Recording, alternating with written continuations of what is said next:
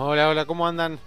Bueno, bienvenidos. Mi nombre es Gonzalo Pagura y este es un nuevo capítulo de Invertir en Conocimiento, un podcast en donde vamos a hablar sobre finanzas, sobre economía, sobre inversiones para que puedas aprender cómo mejorar la administración de tu dinero.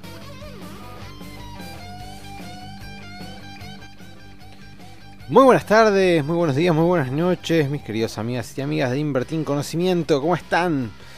Espero que muy bien, hoy es martes 17 de diciembre, ya se acerca Navidad, ya se acerca Año Nuevo, así que estamos terminando el año.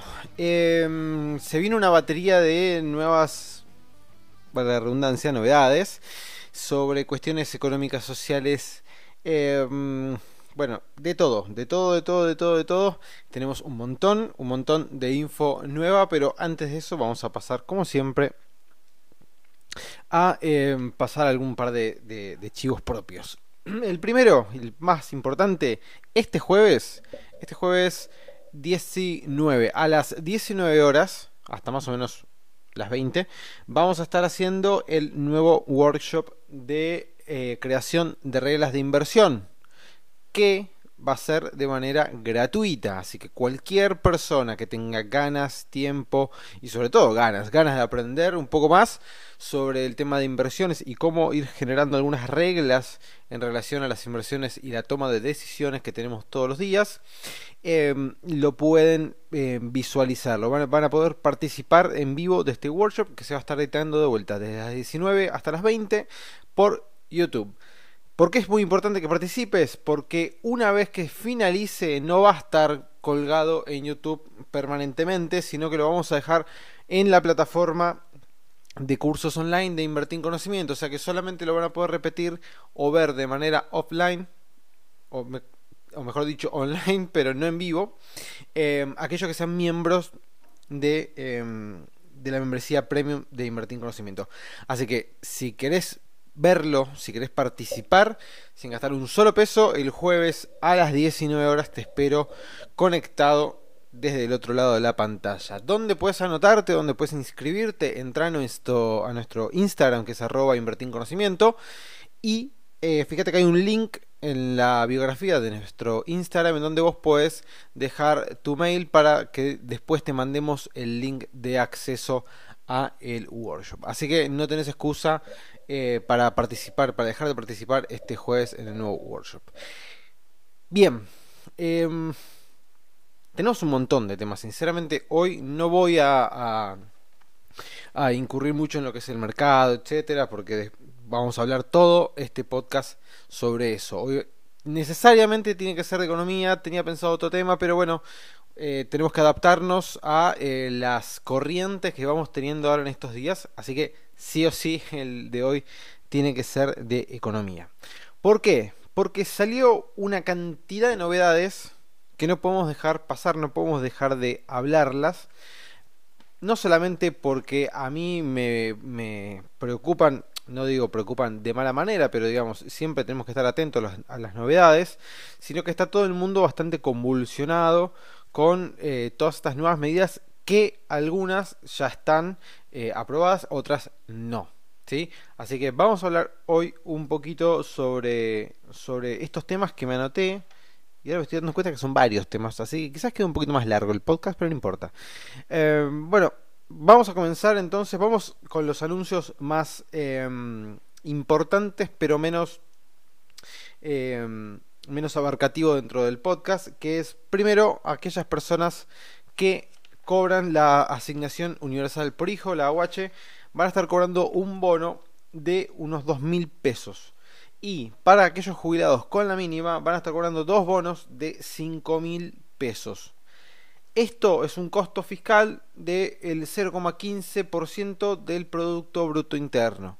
Bien, es una parte que se va a dejar de destinar a otros gastos para poder darle un, eh, no sé si un respiro, pero por lo menos una ayuda a aquellas personas que cobran la, asignación universal por hijo y los jubilados y jubiladas que estén cobrando la em, jubilación mínima. Eso por un lado.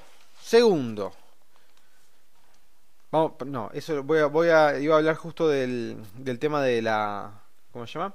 De la doble indemnización, pero eso lo voy a hablar un poquito más adelante. Segundo, congelamiento tarifario. No se van a subir las tarifas de los servicios públicos, ya sea agua, luz y gas, em, hasta junio del 2020. ¿sí? Estas tarifas quedan congeladas hasta junio del 2020, así que en ese sentido no vamos a tener eh, futuros aumentos en el corto plazo, es decir, de acá a unos 6-7 meses seis meses si contamos de enero. Em, lo que tiene, tiene que ver con las tarifas de luz y de gas. Y creo que si no me equivoco, del agua también. Así que en ese sentido, bueno, ya sabemos que tenemos un aliciente, vamos a respirar. Punto número 2, eh, perdón, punto número 3, vamos a tener una baja en los medicamentos del 8 o 9%, no me lo noté, pero me acuerdo que ayer lo, había leído, creo que era del 8%, si no me equivoco, este, en los medicamentos. Así que en ese sentido también tenemos otro alivio por ese lado, este, porque justamente algo que, que había aumentado mucho en estos últimos dos años y que es un gran problema para aquellas personas que tienen alguna enfermedad que tenga un costo bastante alto o los, eh, las personas más, más grandes, ¿sí? más mayores, que bueno, obviamente tienen una cantidad de consumo de medicamentos muchísimo más importante que una persona de 20, 30, 40 años. Entonces, que bajen un 8% el precio de los medicamentos es una buena noticia para todos. Eh, Después, ¿qué más? Bueno, ahora sí, tengo que hablar ya de lo que es la doble indemnización.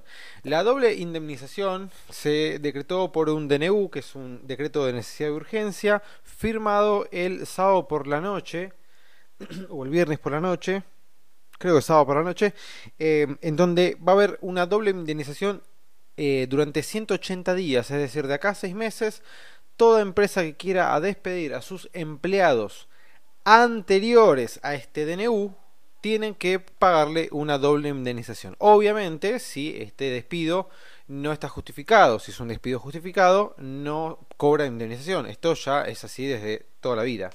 Em, ¿Qué pasa? Aquellas personas que sean contratadas luego de, que este decreto entre en vigor, no van a em, tener esta salvedad de doble indemnización. Van a tener únicamente una indemnización si lo llegaran a echar con eh, sin ningún tipo de, justificación. ¿Cuál es el tema de esto? O por lo menos la visión que tengo yo sobre el tema de, la doble indemnización. Es que cuando... a ver, digamos, desde el lado de los productores, desde el lado de, los eh, empresarios, lo que se estaba esperando eran noticias justamente que hagan subir el nivel de producción que mejore la calidad de producción, que mejore la calidad eh, al, momento de poder producir los bienes y servicios dentro del país. Se encontraron con una noticia que no era la que esperaban, que era justamente, bueno, mira, no vas a poder echar a más nadie y si, lo tenés, este, si igualmente lo vas a echar, vas a tener que pagarle el doble de lo que le hubieras tenido que pagar. Entonces, a raíz de esto, si bien este DNU no corre para aquellas personas que sean contratadas luego de él, pero genera incertidumbre, genera mayor preocupación. ¿Por qué? Porque si, bueno, si vos ahora me estás poniendo un DNU que no puedo durante 180 días echar a alguien y pagarle una sola indemnización, yo no sé qué vas a tomar, qué decisiones vas a tomar de acá a seis meses, a un año, por lo cual yo, empresario, no me voy a arriesgar a contratar más gente porque si de vuelta me cambias la regla de juego, quizás esté en un mayor problema todavía. Entonces, si bien todas aquellas personas que estén en relación de dependencia podrían respirar un poquito más profundo, en el sentido de que si los llegaran a echar van a cobrar más de lo que, eh, que cobrarían normalmente, y teniendo en cuenta que tienen que pagar el doble de indemnización, es menos probable, no quiero decir poco, pero es menos probable que echen a esas personas. Pero igualmente aquellos que no están contratados están en una situación un poco más complicada. ¿Por qué? Porque, de vuelta, si antes podían echar personas y pagarle una indemnización sola, ahora tienen que pagar el doble, o sea, te cambiaron las reglas de juego, al empresario, al empresario y a nadie, o sea, a cualquier persona no les gusta que te cambien las reglas de juego cuando vos ya venís con, con algo preestablecido.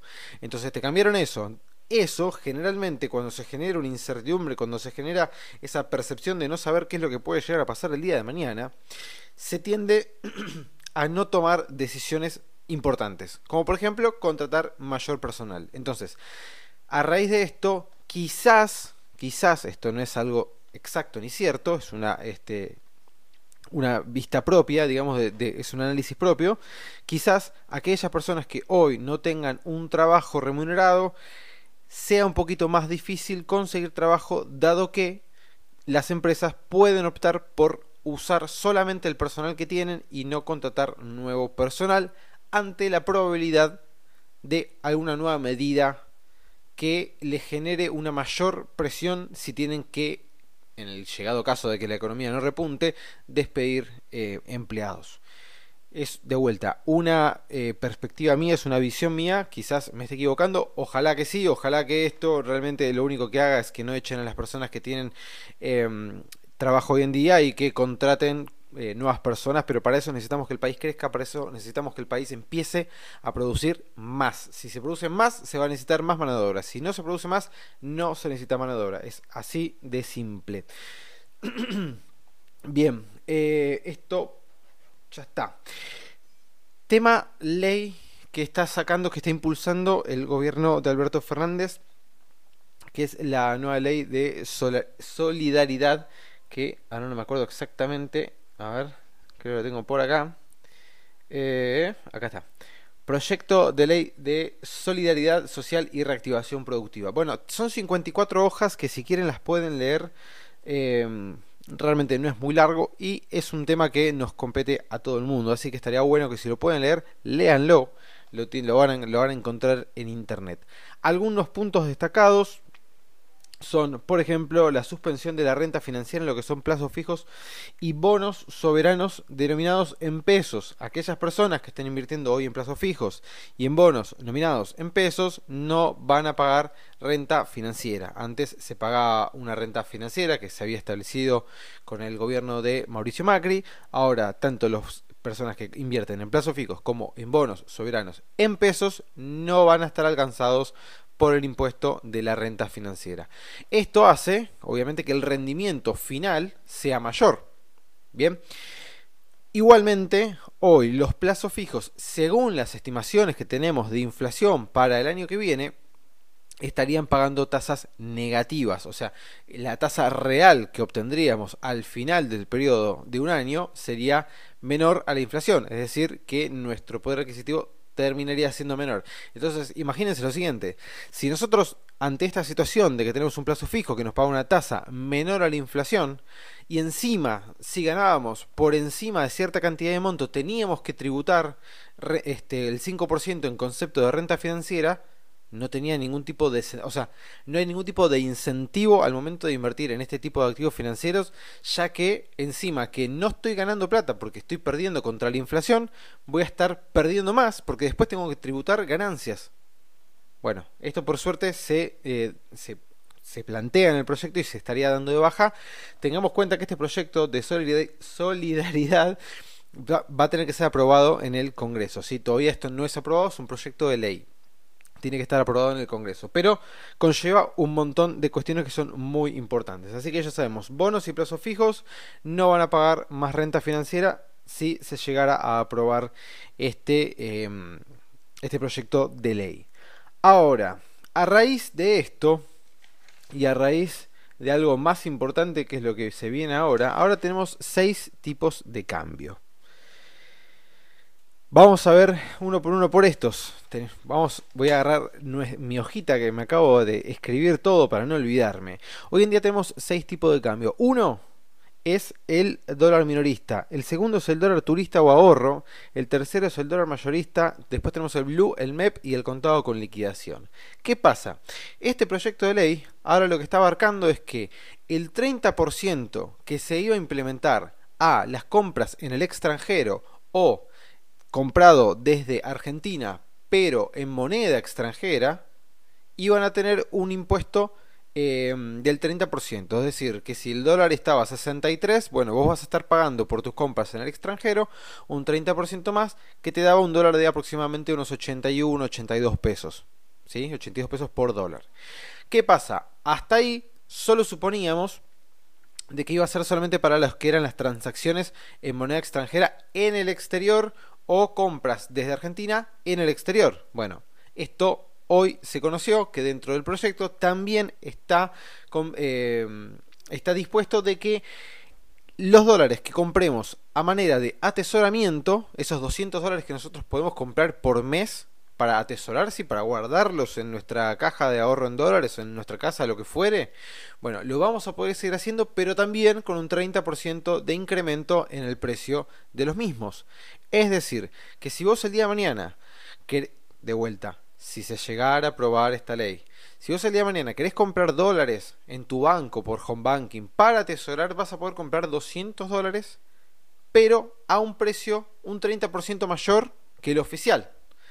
Suponiendo que el, dólar oficial se mantuviese en 63 pesos, lo estarías comprando entonces a unos 81, 82 pesos. ¿Sí? Dependiendo, bueno, de vuelta, en qué precio esté el dólar oficial en ese momento. Después tenemos el dólar mayorista, que es el dólar que este, lo puede llegar a lo, lo, manejan los grandes inversores se puede llegar a conseguir este, cuando nosotros invertimos a través de un broker que nos vende dólares a precio mayorista después tenemos el dólar blue que hoy trepó al 73 pesos por dólar a raíz de este impuesto al dólar turista que nos enteramos el fin de semana y este impuesto al dólar que eh, para atesoramiento que nos estamos enterando hoy martes 17.